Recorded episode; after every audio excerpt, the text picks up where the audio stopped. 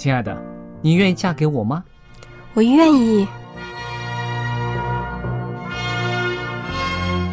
老公，我们要有小宝宝了。真的，太好啦！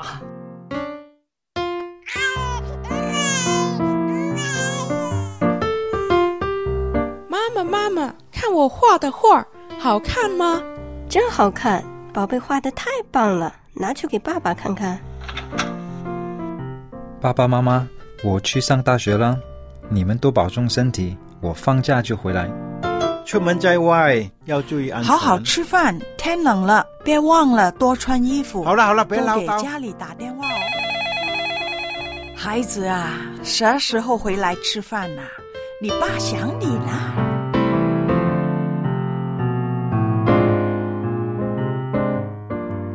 好，明天就回来。家人，给我生命的人，与我共同生活的人，与我分享喜悦的人，也是给我带来麻烦的人。每一天说说笑笑，有时也吵吵闹闹，因为我们是一家人。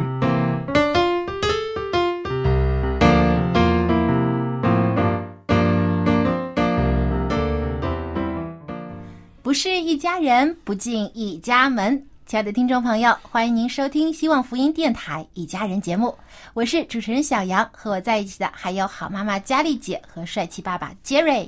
听众朋友，大家好，我是佳丽，在这向您问好啊。大家好，我是 Jerry。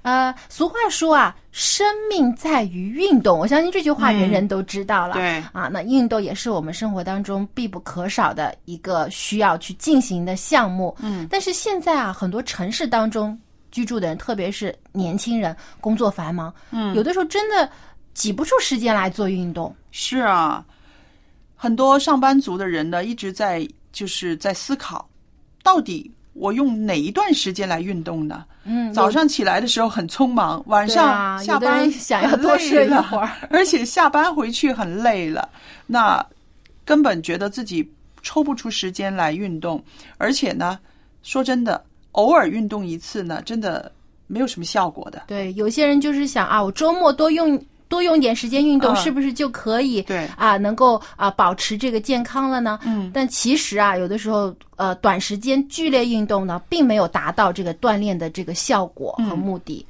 其实很多人在这个想为自己做一个计划啊，有运动的计划的时候，常常都在新年开始的时候告诉自己啊，我要在今年里面我要好好的做运动，然后是早上运动也好，晚上运动也好，写了一大堆，还有什么有氧运动也好，无氧运动也好，可是都做了计划了。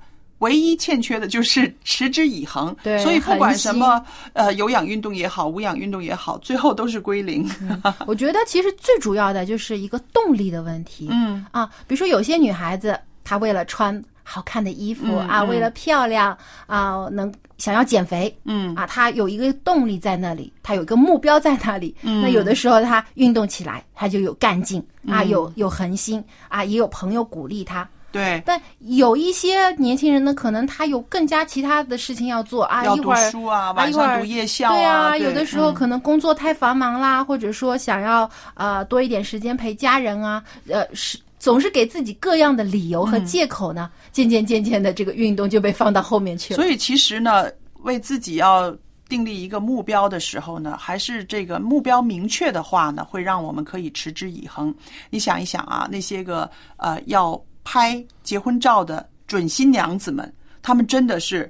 愿意去运动啊，然后好好的去保养皮肤啊，对不对？他很有一个很明确的明，对，他有一个很重要的任务要完对，还有一些呃生过孩子的那个新妈妈们，她如果是想要啊。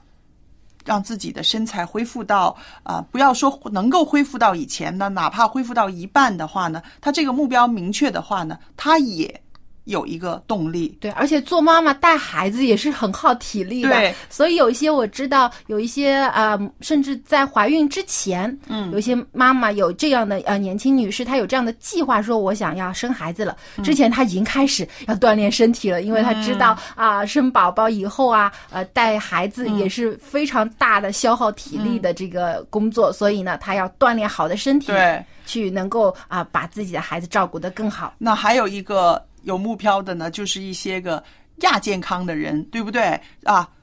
开始有血压高了，或者是有三高啊，有这个一些个疾病的现象出现的时候呢，医生说不运动不行啊，你一天至少要走一万步啊，等等等等。那这种人呢，他也比较容易呢进入这个持之以恒的运动的轨道，因为不运动就确切的让他的身体会越来越啊走下坡，甚至出现一一些些危险，对不对？那所以我们说呢，呃，怎么样呢？让我们在日常生活里面没有病的时候，没有一个啊、非要啊、要拍照啊干什么的时候，能够给自己有一个持之以恒的这个动力呢？这个是我们应该研究一下的。我觉得，其实啊什么是最能刺激自己保持这种恒心？你说我觉得啊，其实很简单，嗯，就是一个习惯的问题。习惯对，哦，反而我觉得你有目标，嗯，这个是容易失败的。哦，越有目标，你越容易失败，因为你看不到。因为做运动啊，嗯。你不会说好像那些广告哦，嗯。嗯，三十小时七天，嗯，然后就减了多少多少斤的肉，那肥肉赘肉就没了，是吧？嗯大部分都人都不会这样的。对。而而且呢，当你看不到效果的时候，哦也很容易就放弃了，哦，对吧？我觉得做运动还是一个习惯的问题。嗯。你养成一个习惯，有很多人呢，他可能年轻的时候就喜欢做运动，嗯。到他老了。嗯。他也是经常去运动，嗯。每天早晨起床很早起床，他就去散步啊，对对。或者去游泳啊，嗯。很多人都是这个要养一个养成一个习惯，对。嗯，那我觉得 Jerry 这个讲法呢，是可以真的是可以平衡我那种说法，因为我看到一些真的看到他们愿意啊、持之以恒的，都是有一个目标，但是这个目标达成之后，可能就放下了，对不对？一达成放下了，或者达不成他也会放下。哦哦，所以呢，最好呢还是把运动看为是日常生活当中的习惯，就好像啊吃饭、对啊喝水、刷刷牙一样。好了，我问你们，久而久之自己就习惯这样的生活了。对，这是一个好的答案。但是我问你们，为什么刷牙、洗脸、吃饭，我们愿意持之以恒的去做，而运动，很多人没有这个习惯，而且做做着就就溜了，就没有了。因为我觉得可能刚开始要养成这个习惯不容易，因为运动啊，有很多人觉得啊太累了，或者呢、啊没有时间啊，或者呢啊我家里附近没有这样的场地，就会有各种各样的限制自己。嗯。那现在呢，也有一些新的这种啊健身教练啊提出啊，其实不一定要做室外的运动，有的时候如果说真的你的条件有限，比如外面下雨啦，或者说你周围没有适合运动的地方，你可以在家里运动。哎，我想问一声啊，就是很多人跟我们说啊，你要做带氧运动、有氧运动，是不是？那这个有氧运动，然后又说啊，要持续二十分钟以上，还有你的心跳要跳到多少下？这个有氧运动跟心跳有没有什么关系啊？呃，其实我们现在很多时候听到的啊有氧运动和无氧运动呢，主要是指我们在运动过程当中是否呢会需要消耗到氧气。嗯啊，其实打个很简单的比方，就是说汽车的发动机，它的运作过程呢，就是通过燃烧汽油来产生动力。嗯，那么在燃烧的过程当中，当然是离不开氧气作为媒介的。嗯，那么同样，我们人类在运动的过程当中呢，也是需要消耗燃料来获得动力的。嗯，但我们的燃料当然不是汽油了，对而是糖类、脂肪和蛋白质。嗯，那么在消耗这些燃料的过程当中，也是需要氧气的。嗯那么这个就被称为是一个氧化助燃的过程。嗯氧化哎助燃就是燃料帮助燃料。啊对对，那我们在运动的时候啊，会大口的呼吸，嗯使空气中的氧气呢通过我们的肺泡进入到我们血液循环系统当中，嗯，然后呢，随着这个动脉血液的流动啊，到全身的组织细胞。但是这样的一个过程是需要时间的，嗯就是说不可能说在几秒钟或者几分钟之内就完成这个整个过程。嗯，所以一般来说呢，都是需要二十分钟到半个小时的以上。哦，所以为什么呢？呃，很多时候一些啊、这个健身教练会建议，如果要做有氧运动，你必须要保持在半个小时以上才会有效，哦因为这个半个小时就是需让氧气有时间输送到我们身体的各个的部分、嗯组织细胞当中去。那它跟这个心跳呃一分钟多少下是有什么样的关系呢？因为你的心跳其实就是在啊输送血液当中它的一个主要的这样的一个棒的作用。而且还有就啊它心当你的心跳呼吸也有对关系，心跳的呼对吸有关系，所以当你的这个运动真正产生效果，开始消耗你身体的燃料，就是糖分、脂肪和蛋白质的时候呢，嗯是需要整个氧化过程完成。开始进行，继续进行下去的时候才会有效。所以，如果说呃，我只想做十分钟，或者说啊啊啊，这个十五分钟，就想达到一个消耗呃卡路里的这样的一个这个结果出来，其实是不太可能的。就打个比喻，就是火车嗯。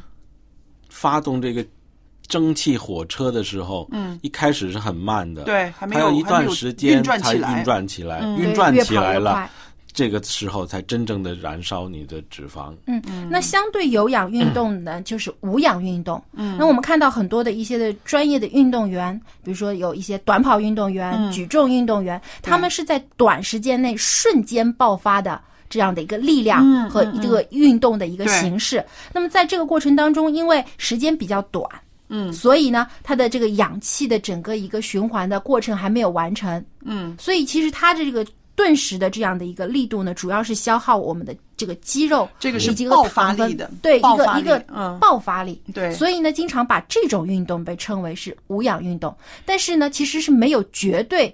完全的无氧运动的，对因为它必然在这个过程当中带有一些的有氧运动的过程，就是有氧呃消耗的过程。所以说呢，呃，如果对于我们一般的人，我们要达到一个呃锻炼身体、保持日常身体健康，嗯。呃，就是达到这样的一个效果就够了的话呢，那当然是建议大家呢多做有氧运动。嗯。啊、因为我们不是要成为这种专业的运动员或者达到一些的这种呃专业的运动目的的。那我想其实专业运动员他也需，就算他是爆发的运动员，嗯。他也需要有氧运动，对。来平时加强来加他的身强他的体的，对对。因为他可能做这个举重的是是过程以后，嗯。他还要做一段时间的有氧运动，保持他的体能，对对不对？对。嗯。所以说有的时候突然一下做很剧烈的运动，比如说有些人为了赶公交车，突然一下跑得很快，之后就发现自己的肌肉非常的酸痛。嗯，其实这样呢，也是一种无氧的呃这个运动导导致无氧代谢所产生的这种呃肌肉酸痛。嗯，那大家说说吧，嗯，怎么样让这个运动日常运动成为一个习惯呢？因为培养一个习惯呢，有些习惯容易，有些习惯呢不容易。尤其运动的时候遇到难处啊，气喘吁吁的，又流汗，不是说很舒服的。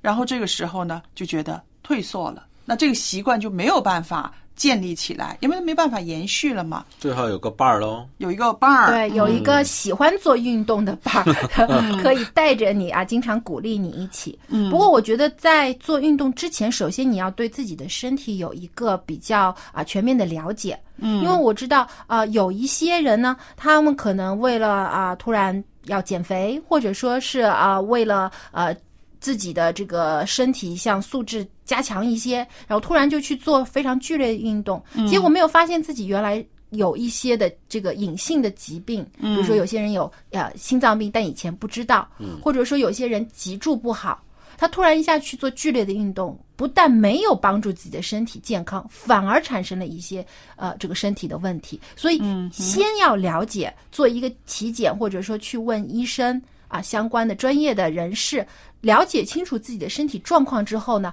再制定一个适合自己的运动方案，这样呢就比较安全了。或者是你选择一些 安全一点的、没有那么激烈的运动也可以。先一步一步来，对对从简单再进入到说真的有一定难度。到我这个年纪的人呢，我就觉得还是走路最能够啊配合我的需要吧。走路是其实要疾步走才可以，你要是慢走，整个逛逛大逛街没 用没用对。因为为什么我说走路还是最配合我的需要呢？因为呢，我可以选择早上、晚上，而且呢，我不需要伴儿，我也不需要太多的器具来帮我。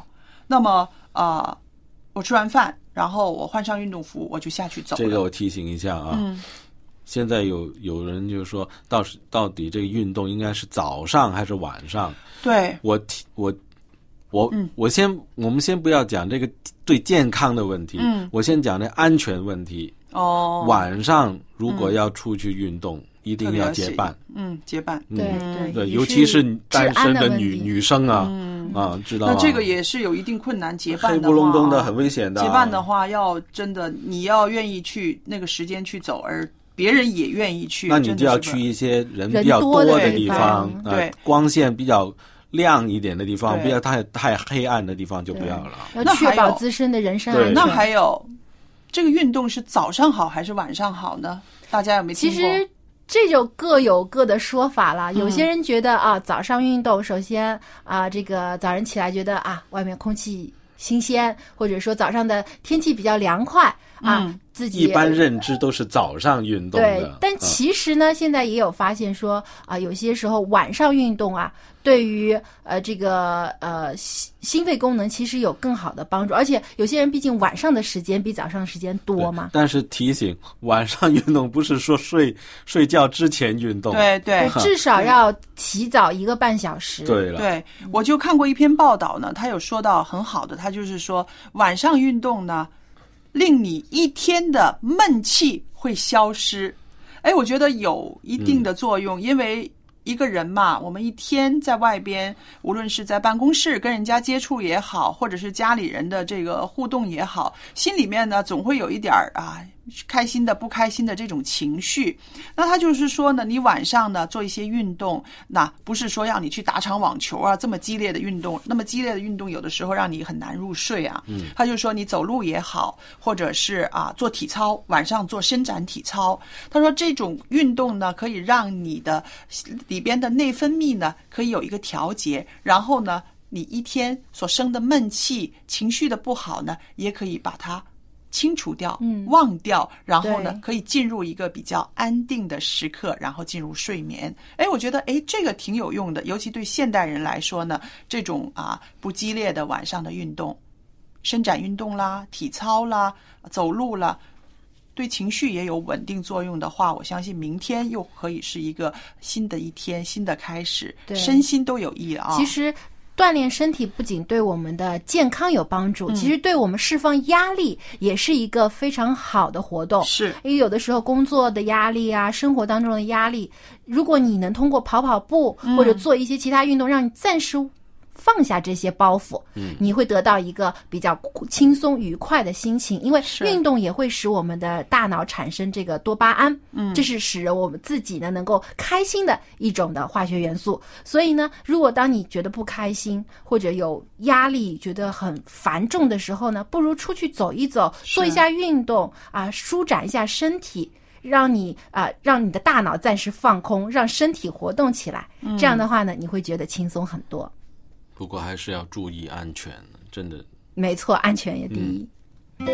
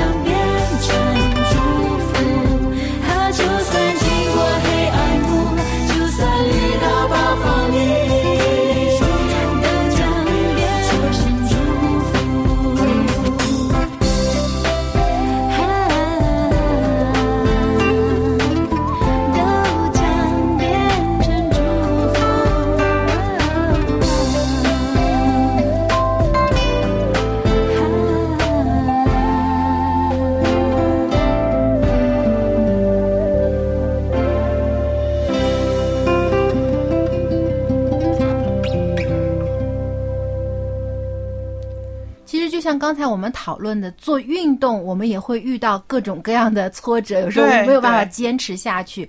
其实不光是做运动啊，生活当中有很多我们有的时候会轻易放弃的事情，或者说是遇到的挫折和失败。那在这个父母教育孩子的时候，怎么样能够让孩子正确的去面对这样的一段过程呢？那接下来呢，春雨呢就有他的一些看法要和我们分享，我们一起来听一听。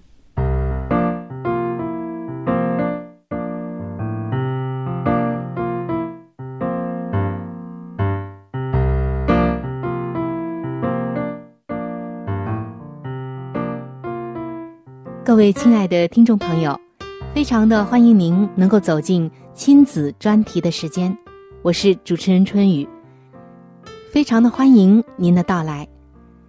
各位做父母的朋友，春雨要在这里向您问声好。在教养孩子的过程中，真的是辛苦了。我相信，我们做父母的朋友不害怕辛苦，只要孩子能够平安、健康、快乐的成长。这样我们就心满意足了。那也有相当数量的父母亲，不仅仅只是希望孩子能够平安、快乐、健康的成长，而且还希望他们不要走弯路，尤其是不要走自己以前所走的错路、弯路、老路。可是又发现孩子们总是难以避免的，还是要走弯路。我们挡也挡不住。其实，孩子们走弯路是一个很正常的现象，也是他们在成长的里程中要必经的一个阶段。做父母的不用太过的焦急，或者是觉得一定要使他避免。走弯路的孩子，也许更能够成长。在圣经当中有这样一节经文。记载在路加福音的三章五节。这里，上帝告诉我们说：“弯弯曲曲的地方要改为正直，高高低低的道路要改为平坦。”其实，当我们每一天为孩子祷告，把他交给上帝，并按照上帝的方法，按照上帝的话语教养他们的时候，那么总有一天，上帝会修直他们弯曲的道路，这一点我们不用担心。亲爱的听众朋友，让孩子走弯路的真理就是，这是他们自己的选择。想一想，我们信主之后，是不是也走过许多的弯路呢？而主耶稣有没有禁止我们呢？冥冥之中，所有的选择串在了一起，成了一条弯弯曲曲，但是却顺理成章的道路。上帝在我们走弯路的时候，有的时候并没有拦阻我们，当然，也有很多的时候，危难的时候，上帝及时出手。那么今天，面对孩子应当走的弯路，能够使他成长的弯路，没有危害到他生命或者是一些基本安全的，可以让他去走。关键你挡也挡不住。上帝也看到我们很多的时候任意而行，上帝也挡不住。而这些弯路，上帝知道过后能够帮助我们成长，所以上帝就许可我们走。那刚才我也说到，一些危难时刻或者上帝必须出手的时候，那么上帝也不会白白的让我们受苦，看着我们冒死或者遭受危险，该出手的时候。他是立刻会出手的。今天，在我们教养孩子的过程中，在和孩子的亲子关系中，如果做父母的总是横插一杠子，那么路就断了，没有逻辑关联了。不让孩子走弯路，留给孩子的也不会是直路，而是破碎的路，那将是孩子一辈子要面对的茫然和被动。其实，只要能够自由的选择，就是幸福的，哪怕是一条曲折的路。不知道您是否同意呢？今天，我们可能会听到下面这些很熟悉的话：“孩子，我这都是为了你好，不听老人言，吃亏在眼前。我是过来人，我知道什么才是对的。”你现在恨我，长大了会感激我的。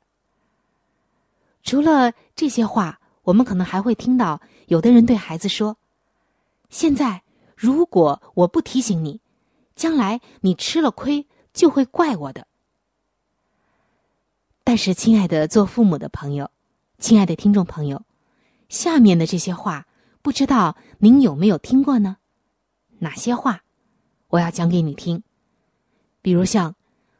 关于这件事，孩子，我并不比你知道的更多，你得自己去尝试。我不能告诉你什么是对的，你要为自己的选择负责。也许你是错的，但谁又能次次都对呢？我也做不到啊。如果你碰壁了，我的胸怀永远为你敞开。但是我不能为你做任何的决定。各位做父母的朋友，不知道这些话你是否常常听到，或者是常常会对孩子说呢？我曾看到有一群基督徒在美国的家庭聚会的时候聊到了孩子，经常听到的理论就是：医生的儿子不见得就是医生。球王的儿子肯定不是球王。里根年轻的时候是演员，小布什年轻的时候还是一个浪荡子。如果他们的父母亲费尽心思、用尽手段，把他们强行的搬回正路，也许就没有后来的总统先生了。亲爱的听众朋友，在孩子从小到大成长的过程当中。肯定会要走弯路，正如我们在小的时候，在年轻的时候走弯路一样。当时我们的父母亲们也是苦口婆心的在跟我们讲，但是拦也拦不住，挡也挡不住。最终自己走了这一程下来，才知道什么是对的，才知道父母当时为什么那样说。老师为什么那样劝解，也才能更加深刻的体会人生，变得更成熟，才知道什么是成长。这个世界本来就充满了黑白是非曲直，没有人能够在每一次的选择中都是完全对的，没有人也能够一辈子没有遗憾。但是幸运的却是。在上帝的手中，正如路加福音三章五节所说的，弯弯曲曲的地方要改为正直，高高低低的道路要改为平坦。只有走过弯路的人，才知道什么是正路；只有走过坑坑洼洼道路的人，才知道平坦的路有多么好。亲爱的做父母的朋友，让我们陪着孩子一起走弯路，用我们祷告的手以及上帝的话语来复辟他。有一天，他一定会回归正路。你强压的东西，他总会跳出来；但是，由他自己的经历而得出的选择，他却会心服口服，并且能够持守下去。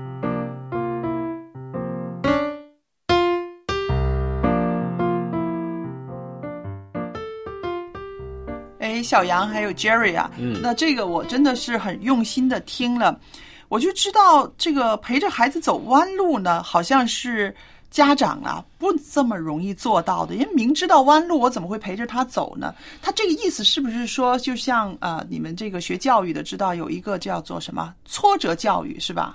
呃，我想春雨想要表达的可能啊、呃不不只是挫折教育了，嗯因为他说，呃，孩子有时候走弯路，但嗯有的时候其实弯路不表示一定是错路，嗯啊、因为嗯。像有些家长他总是怕啊、呃希望能孩子在最短的时间内达到最好的效果，所以如果说不是按照家长的意识去啊、进行的，孩子去做的事情呢，他们就觉得是错的。嗯，但其实往往并不是这样，有的时候孩子自己的选择看起来好像是啊、走的弯了一些，走的更加多了一点。嗯，可不可以这么但有的时候说？就是远路跟近路对？有的时候啊，可能弯弯曲曲的路上也有美好的风景，也有对。对孩子来说也有产生新的机会给，他。我们有的时候我们往我们走路，我觉得啊，嗯。我们不是要找弯路来走的，没有人我们都是往前走的，对。但是不知不觉，原来哎，这道不不通，嗯。我就要换换一条路。换一条路。对对，你完成了这个嗯扭头啊。往回看，你发现这个是一条弯路。嗯，我走的时候，我都是往前走的。对对对，这个时态其实很重要的，嗯是不是？如果是家长觉得已经知道那是条弯路的话，我相信很难去选择哈对啊去让他走，或者是陪着他，走。因为毕竟来说，我们的父母肯定是有更丰富的人生经验，因为他们这么多年经历的事情，肯定比孩子经而历的多。且还有，刚刚小杨，我特别赞成你那句，你就是说这是一条弯路，但是未必是错路。这条弯路上的风景可能更丰富，嗯而且这条弯路上面的这个挑战可能会更多，因为他会知道他什么时候，哎呀，这是弯了，我要停，我要回头，然后我要改变。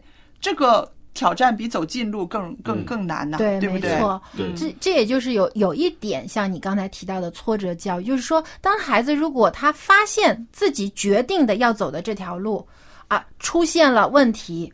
那他是否会接受？他是否还有勇气和决心，能够重新选择一条路？其实这也是我们大人有的时候学到的功课。很多人呢，就是啊，不撞南墙不不死心，就是一条道走到黑。他明知道可能这样继续走下去是错误的，但他也不愿意及时的退出来。对，这个其实也就是说，呃，父母的作用就是在旁边呢，一个是守护了，嗯，看看不要去插手，立刻就阻止孩子这样做，对让孩子也有自己选择的权利。对啊，当然，大人也会把自己的经验跟他分享，给他一些建议。那最主要的选择权，因为人生还是在孩子他自己要过的，让孩子有他自己的选择。但如果发现他真的是错了，那父母在旁边，手了对对你，你就是守护者了，你要及时的把他拉出来。因为真的我们要信任我们的选择，嗯。我们选择应该是都是正确的，嗯。我们不会做一个错的选择。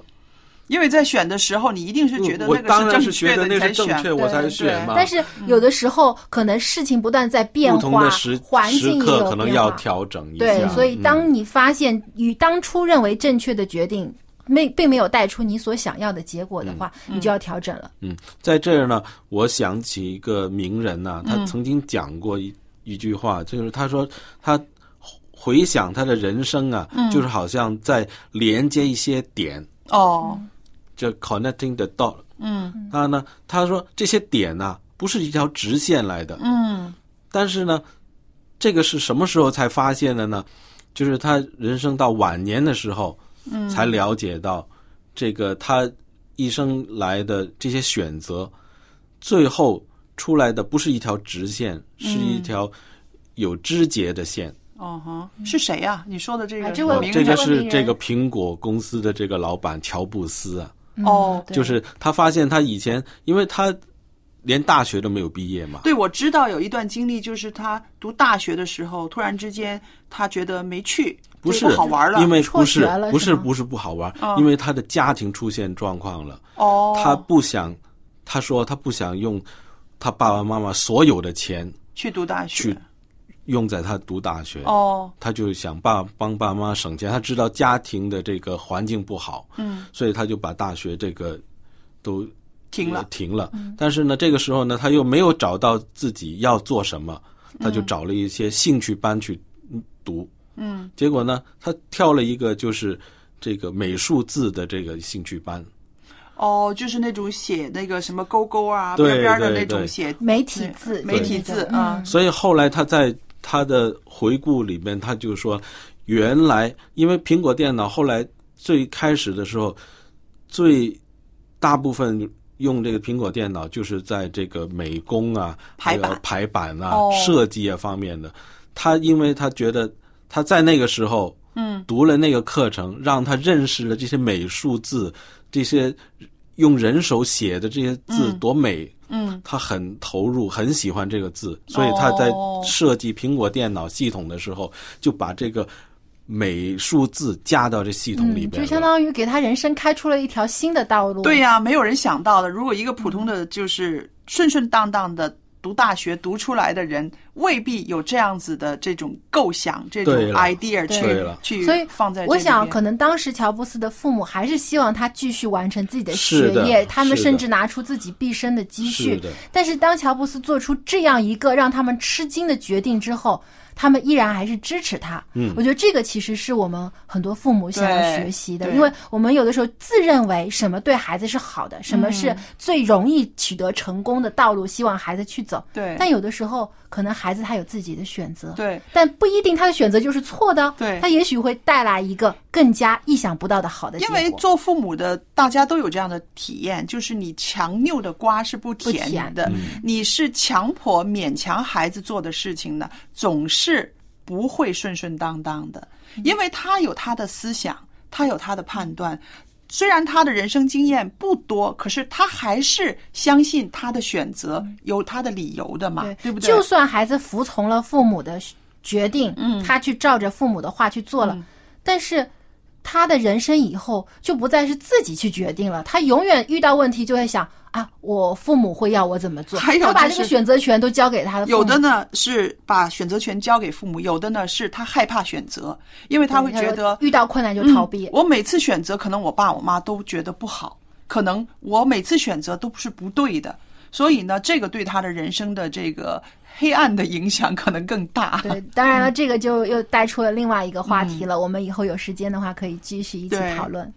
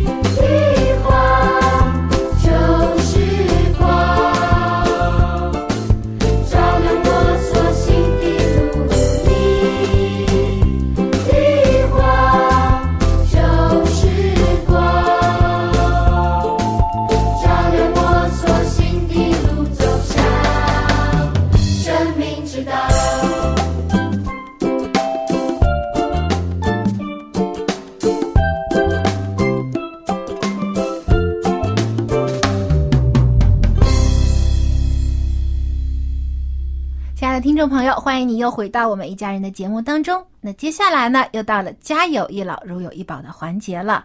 那么今天蔡博士会和我们分享一些什么样的话题呢？那说到兴趣爱好啊，其实现在很多的小孩子会经常上兴趣班啊，学各种的艺术特长。是啊，啊，其实老人家也有这方面的兴趣，而且呢。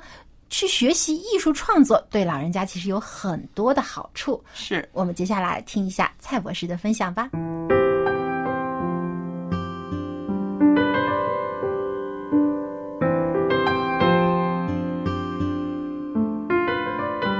蔡博士您好，好。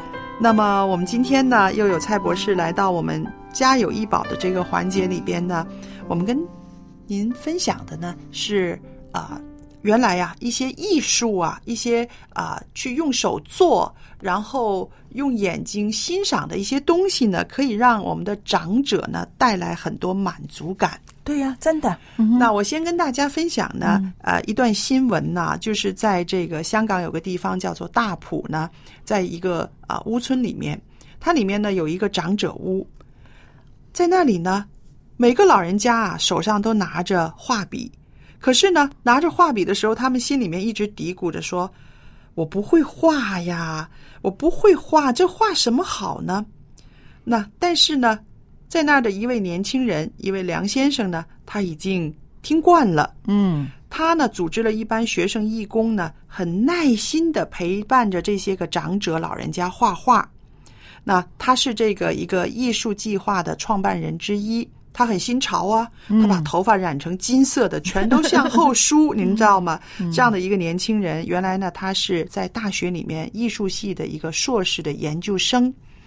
那这个年轻人呢，啊、看起来好像街上的普通的年轻人一样，但是呢，他心里面呢却有一个很大的理想，他就是说啊，他说艺术的可能性其实很大，其实呢也不只限于画画，嗯，那么他也是觉得呢，让这些个老公公、老婆婆，他们手握着画笔，虽然嘴里边一直说不会画、不会做、不会弄，可是呢，他们画出来的东西呢，让这位大学的研究生呢，却觉得非常的有意思。哦，那所以呢，啊，蔡博士，您跟我们在这儿谈谈啊，让一些老年人让他们去动手去做一些创作的东西，对他们的内心世界、他们的健康，是不是也非常有益处的？一定的。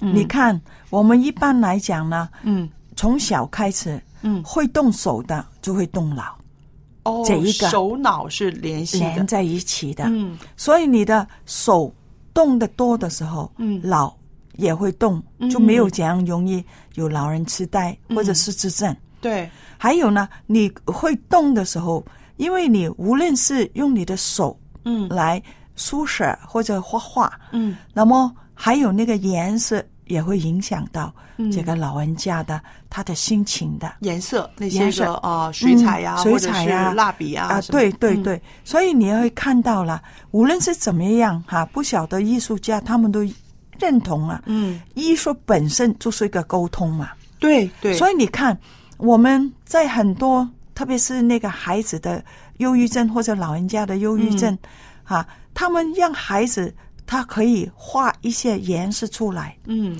就可以看得出那个孩子是活在一个很阴暗的环境，哦。或者一个很开心的环境。哦，老人家也是一样的，嗯。所以他的艺术里面，你会看到老人家用的不同的色彩的时候，嗯。你也可以看出他不同他过往的人生是怎么样。哦，所以这个艺术来讲呢，嗯。对他们来看看哦，虽然对这一般的老人家，他是个艺术、这个研究生在帮忙他们，嗯。但是对他们来讲很重要的，嗯。这个年轻人对他们老人家有期望，嗯，他不是期望他变成一个很成成功的一个家画家，嗯。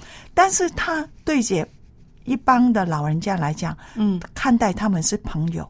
嗯，对，哈，这个在适合的情况下面，嗯。也可以帮忙他们。是，这样的时候，对这些长者来讲，对他的尊尊重，嗯。还可以加强照顾自己的能力。嗯，对，所以这个很重要的。嗯。还有这个互相的帮忙，对，因为在这些啊、长者来讲，嗯。一般的长者可能一些是家庭主妇，嗯。一些是退休的老师，是。一些是工人，嗯。不同的经历啊。经历，嗯，他们在一起的时候了，真的他们可以互相的照顾，是的，哈，补偿，嗯是吗？是。哈，有缺短的，嗯。他们也可以这样的互相的鼓励，嗯，所以我们就看到了这些艺术本身就是个嗯沟通，是。本身就是一个可以激发起老人家他潜潜在的他们的潜能。嗯，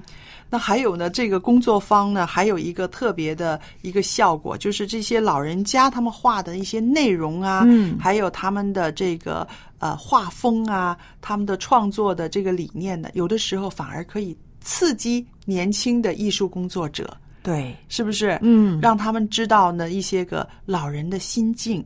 同时，我也想到，就是有人，尤其是年轻人，愿意去啊，用艺术来跟老人家沟通。嗯，纵使他们都常常每次上课的时候都会听到那些老人说：“我我不会呀，我不会画，我不都是很消极的。可是当他们坚持一段日子之后呢，他们会发现啊，他说是说不会，可是他还是动手做了。对呀、嗯这个很重要的，嗯这个就可以把他情绪可以带上一层楼。嗯因为很多忧郁症的朋友来讲呢，嗯嗯就是他们慢慢慢慢的把自己放在一个角落，嗯然后慢慢慢慢把自己封闭起来。是那我不会，我不会，但是我手还拿着一支笔的时候，嗯一拿笔，你一定要想，我今天要画什么。是啊，我往窗外一看，诶，那果树很特殊，是我就画那棵树。嗯我想，哎，那上面不是有一个很漂亮的小麻雀吗？嗯，我要不画一个麻雀。是，所以你动了手，你自然动脑。对，你动了脑，你思维就会开。真好。那我们想到了这个呃沟通，可以用各个方式，呃，让老人家在艺术创作方面展现他的才能，他的内心世界，也是让我们可以了解他的一个沟通方式呢。对。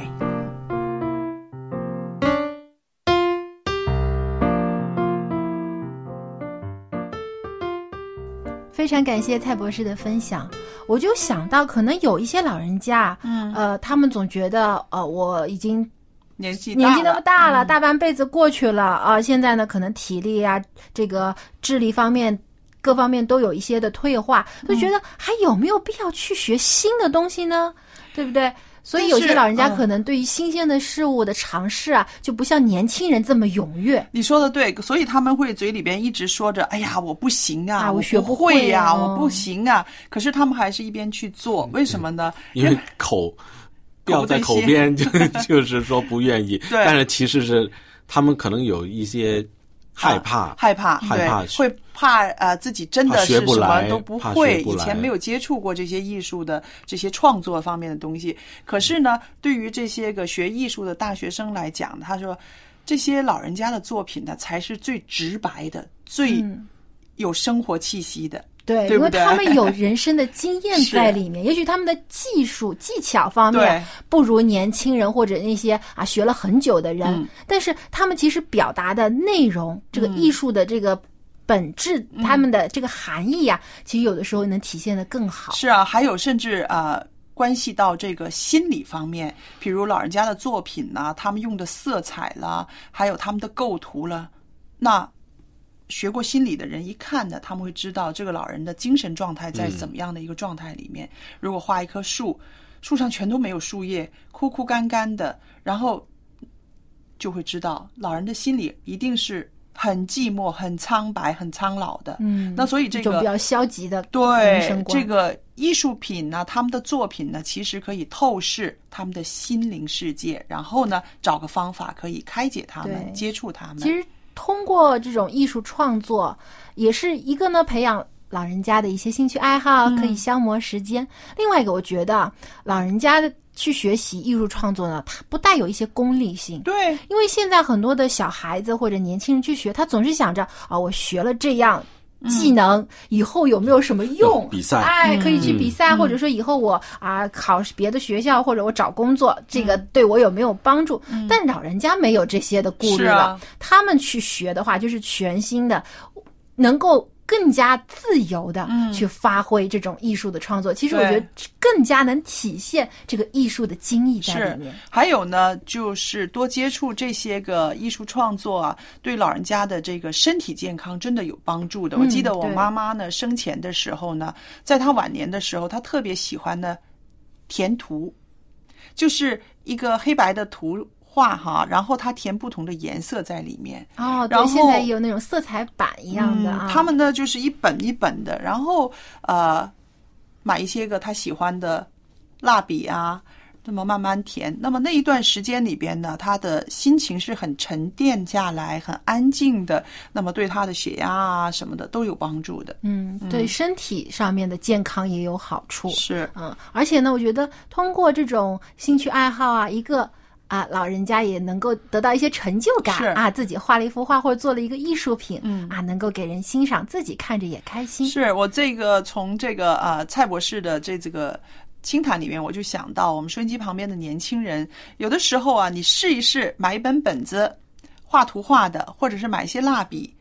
一些工具给老人家，你会发现你给他的时候啊，他一定会说：“哎呀，我不会呀，不要了不要了，不要了，别这样浪费这种钱呐、或者是什么。”但是呢，你会知道，如果他真的去用的时候呢，那个价值是非常高的，非常大的。嗯这也是一种表达对家里面老人家的爱的一种方式啊。对对，因为呃，无论生活在一个人生的什么阶段，嗯人生还是要需要乐趣，需要一些的这个情趣在里面的。所以呢，也鼓励我们的啊、老友记。老呃，我们的长辈们也能多培养这方面的兴趣爱好，陶冶自己的情操，也使呢自己的生活更丰富快乐。对我，因为我觉得呢，上帝给每一个人呢都有对这个美的欣赏的这种嗯能力，对还有呢，给我们每一个人呢都有才干。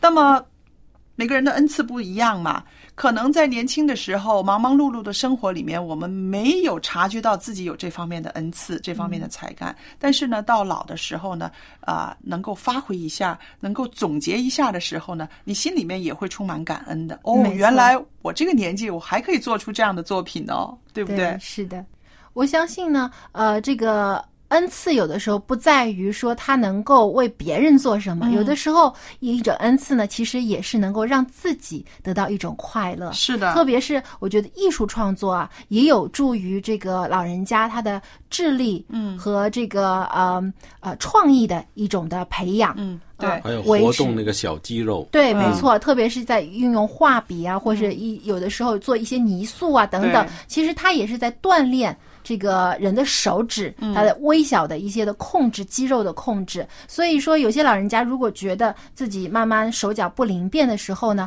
其实做一些这样的手工嗯，哎，一做一些小的这种工艺品等等呢，也能够帮助自己的手指的灵活。对，还有呢，就是呃，家里面的年轻一辈的人呢，可以常常称赞老人家，对哎，啊告诉他，哎呀，你做的挺好的，哇，你做的比我想象的还好。那么老人家呢，慢慢的会发现，哎，我真的挺能干的，在这方面以前没有尝试过，那么现在呢，就开始去尝试了，呀对不对？而且我突然想到，其实这也是一个很好的家庭活动。对对，有的时候啊，呃呃，老人家去学这种啊艺术创作，或比如说做一个泥塑或者是画画，哎、家人一块儿陪着，嗯哎，也是很好的一个家庭活动啊，大家都能够享受这个艺术的美。都亲身参与在里面，又可以呢彼此的欣赏和鼓励，这是不失为一个好的一个家庭的聚会。是的，当一个老人家他觉得有事可做、有事能做的时候呢，你会发现他脸上的微笑、他的光彩、他的健康状态其实都不一样了。对，变得更年轻、更美丽了。嗯，好，那因为时间的关系呢，我们今天的讨论就到这里。如果呢您有个人的美好见证或者是经验呢，啊，欢迎您跟我们分享。我们的电邮地址是 l a m b at v o h c 点 c n，欢迎你随时联络我们。在下期节目中，我们还有更多的有关于我们生活当中所遇到的问题或是话题要跟您分享，欢迎您届时收听。我们下期节目再见。再见啦。拜拜。